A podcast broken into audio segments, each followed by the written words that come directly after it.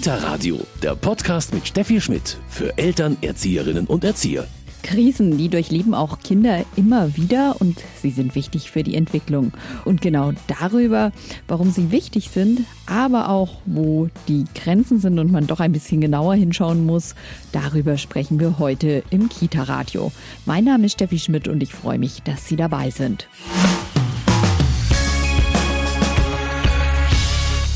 Das Kita-Radio Kinder in Krisen begleiten, das ist heute unser Thema. Bei mir ist Sibylle Schmidt, sie ist Referentin und Autorin. Hallo. Hallo. Frau Schmitz, Krise, das klingt jetzt für einen Laien immer so, ja, nach Krise eben, sag ich mal. Aber Krisen sind erstmal, um das vorauszuschicken, im Leben normal. Ja, schon. Also ich denke, jeder kann ja mal kurz drüber nachdenken, wie viele Krisen er schon selber in seinem Leben erlebt hat, entweder jetzt wirklich selbst betroffen oder halt, ja, die Familie, die eigenen Kinder, der eigene Partner, die eigenen Geschwister, Eltern, Freunde, Nachbarn. Krisen gehören zum Leben dazu, genauso wie die schönen Momente. Und sie gehören auch zur Entwicklung eines Kindes. Es braucht sie. Ja, genau. Da sprechen Sie jetzt die entwicklungsbedingten Krisen an. Das ist ja so, beim Menschen ist ja wirklich so, wir kommen ja wirklich komplett verletzlich auf die Welt. Also im Fachbegriff ja. würde das heißen Vulnerabilität. Wir sind sehr vulnerable Wesen. Ein Menschenbaby kann gar nichts alleine, also es kann noch nicht mal den Kopf selber heben.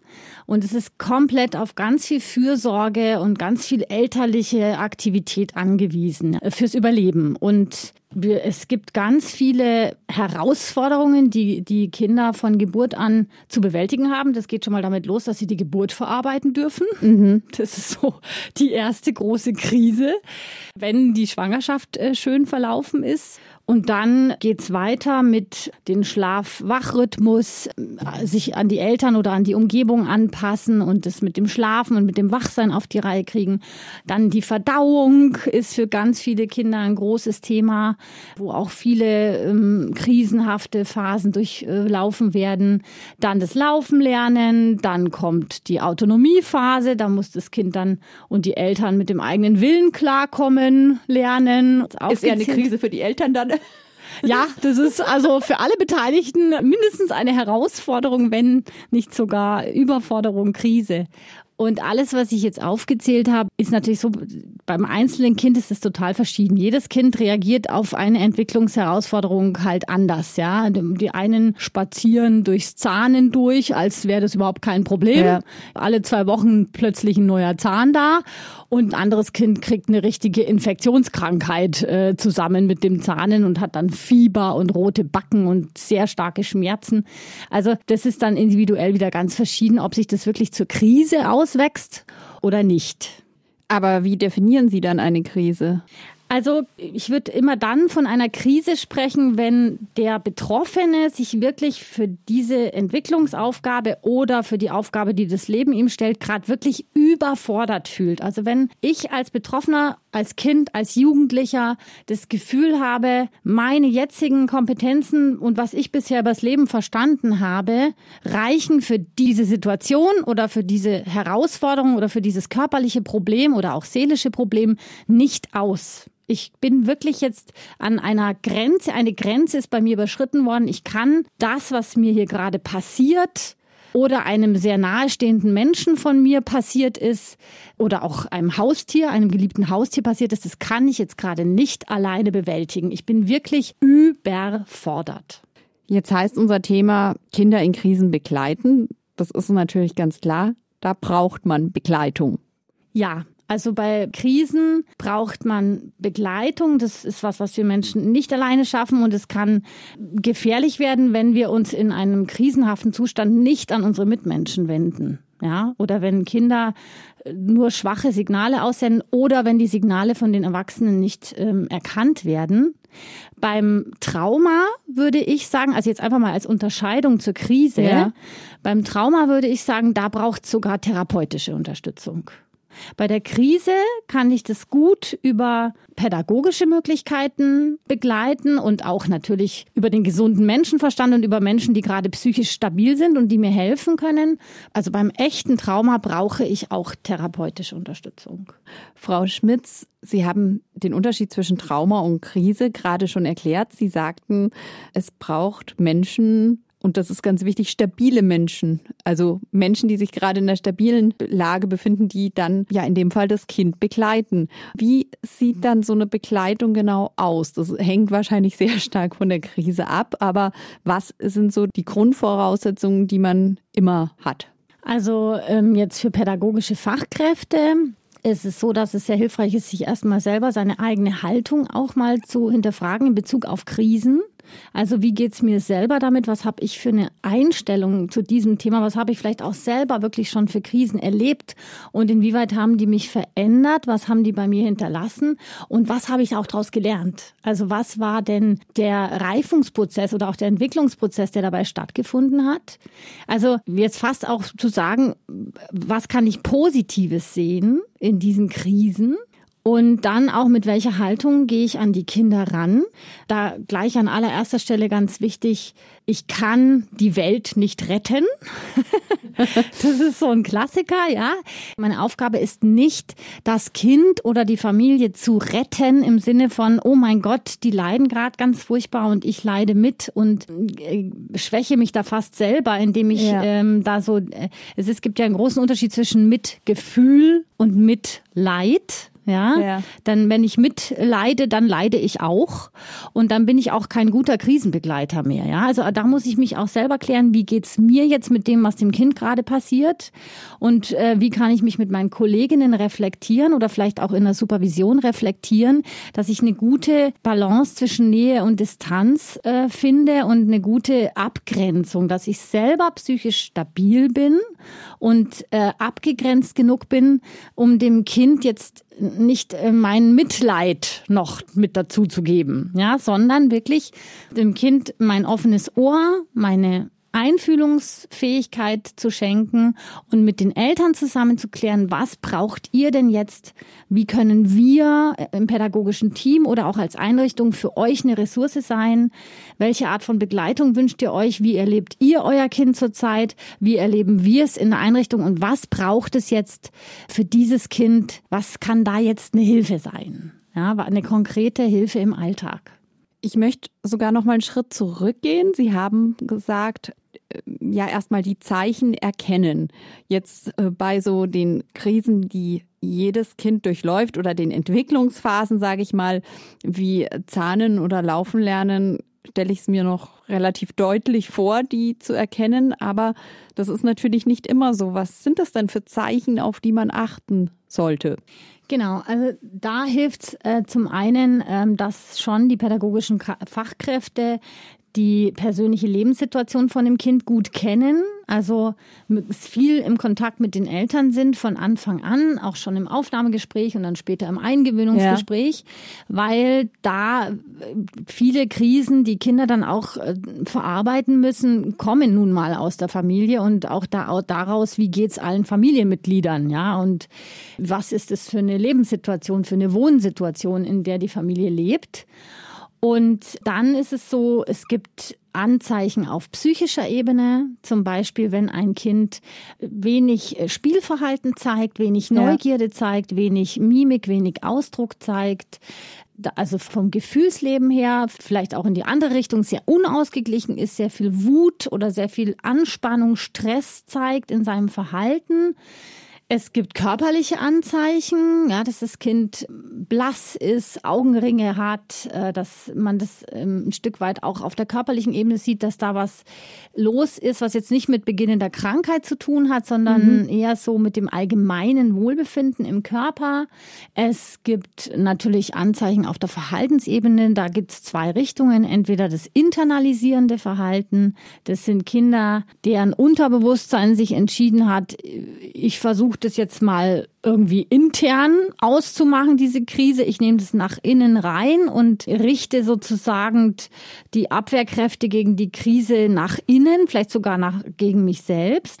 Das kann dann jetzt zum Beispiel bei Jugendlichen bis hin zu selbstverletzendem Verhalten gehen. Das ist jetzt ein Extrembeispiel, ja, aber also so internalisierende Verhaltensweisen, dass die äh, Kinder sehr, sehr schüchtern wirken, sich wenig bis gar nicht mitteilen. Ein anderes Beispiel wäre der selektive Mutismus, also dass die wirklich mit Erwachsenen außerhalb der Familie gar nicht sprechen. Ja. Und dann gibt es eben als Pendant dazu das externalisierende Verhalten. Das sind Kinder, die aggressives Verhalten zeigen, die sich schwer bis gar nicht an Grenzen halten können, die oft Wutausbrüche haben, die oft die Grenzen von anderen überschreiten. Und was dahinter steckt, ist, die versuchen eigentlich wieder also ein Gefühl von Kompetenz oder Selbstwirksamkeit zu erleben, ja, weil die sich so überfordert fühlen mhm. und ähm, weil die mit bestimmten Situationen im Alltag nicht umgehen können. Und äh, das wirkt auf uns ja dann immer sehr rücksichtslos und unsozial. Das ist ein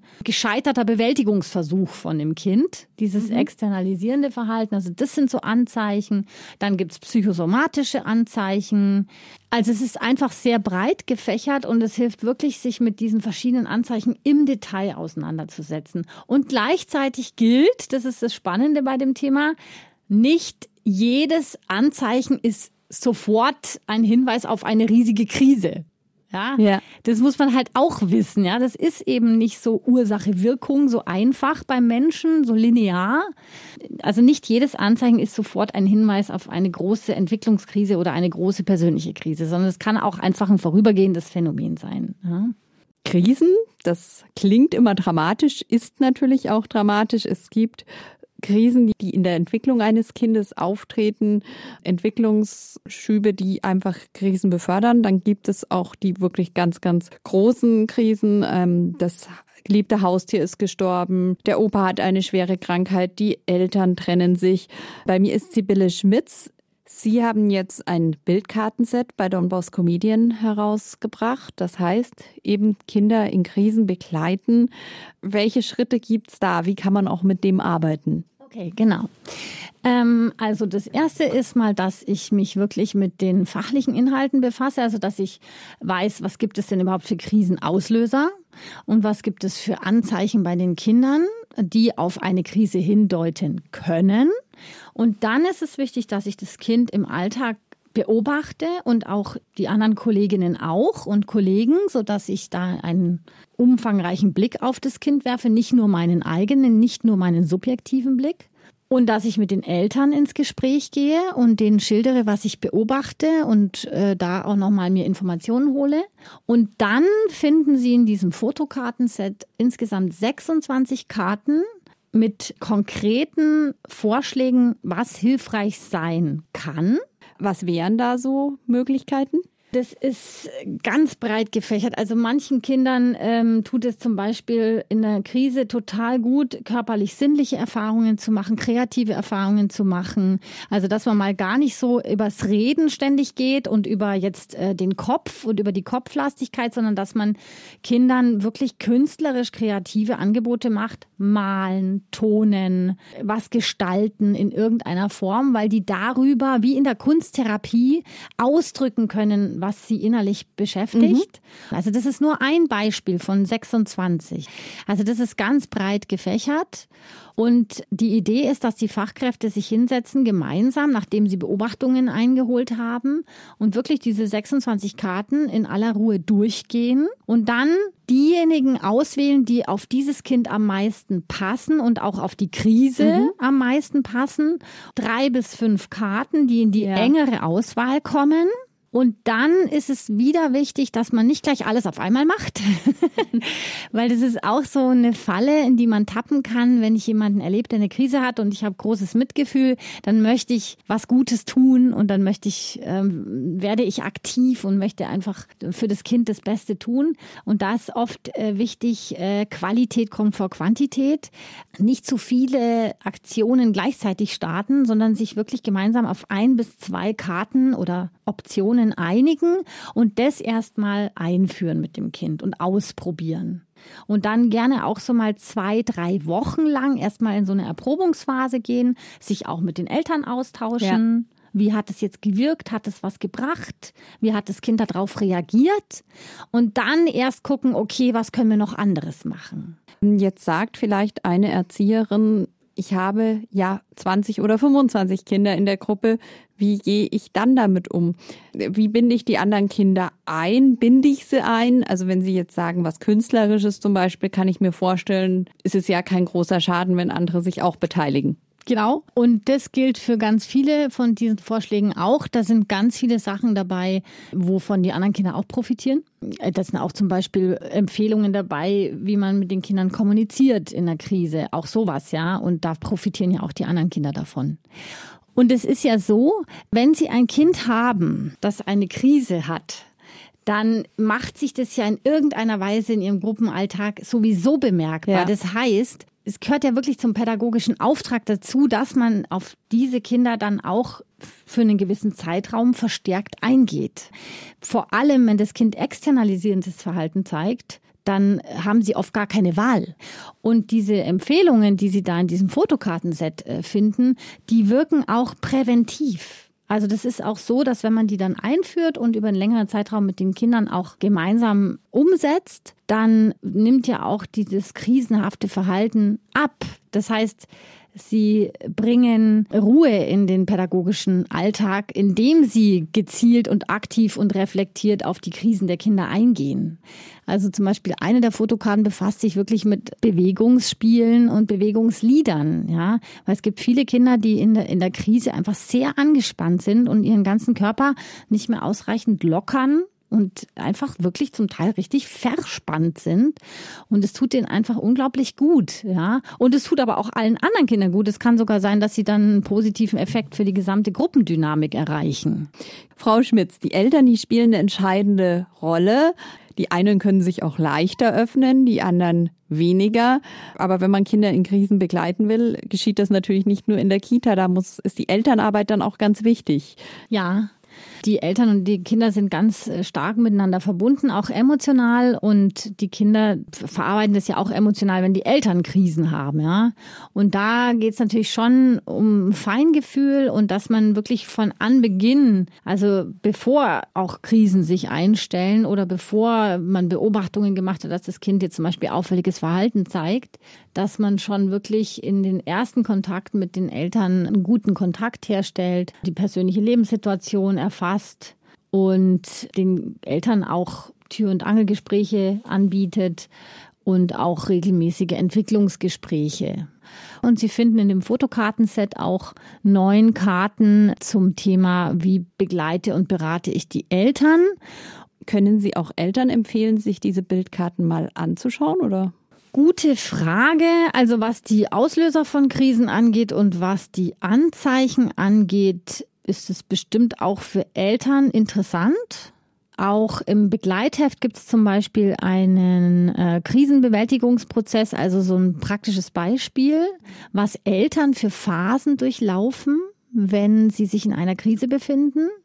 Und ich finde das einfach sehr hilfreich, damit man sich selber reflektieren kann und auch so ein bisschen ein Verständnis und ein Mitgefühl für sich selber entwickelt, ja? Also so dieses, ja, es, ich bin gerade überfordert. Und ja, ich brauche gerade Hilfe. Ich schaffe es nicht allein. Frau Schmitz, jetzt ist ja auch mal so ein Punkt, die Krise ansprechen oder nicht? Also gerade wenn man jetzt bei Erwachsenen natürlich drüber nachdenkt. Bei Kindern, ja, ergibt sich das wahrscheinlich ein Stück weit von selber. Also einen Einjährigen, der jetzt gerade zahnt, den brauche ich nicht sagen, du hast jetzt gerade eine Krise, weil dir geht so schlecht, weil du jetzt äh, Zähne bekommst. Aber vielleicht ein Fünfjähriger, dessen Haustier gestorben ist, das teilt mir als Erzieherin das ja auch vielleicht mit. Ja, genau. Und das sind so, ich habe das in dem Kartenset die goldenen Momente des Vertrauens genannt. Diese goldenen Momente passieren ganz oft.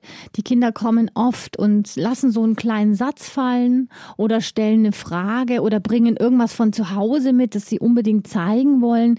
Das sind so ganz feine Kontaktaufnahmen. Und wenn man da so ein bisschen hinhört oder erstmal bestätigt und zuhört, dann zeigen die Kinder einem auch was von ihrer seelischen Innenwelt, ja.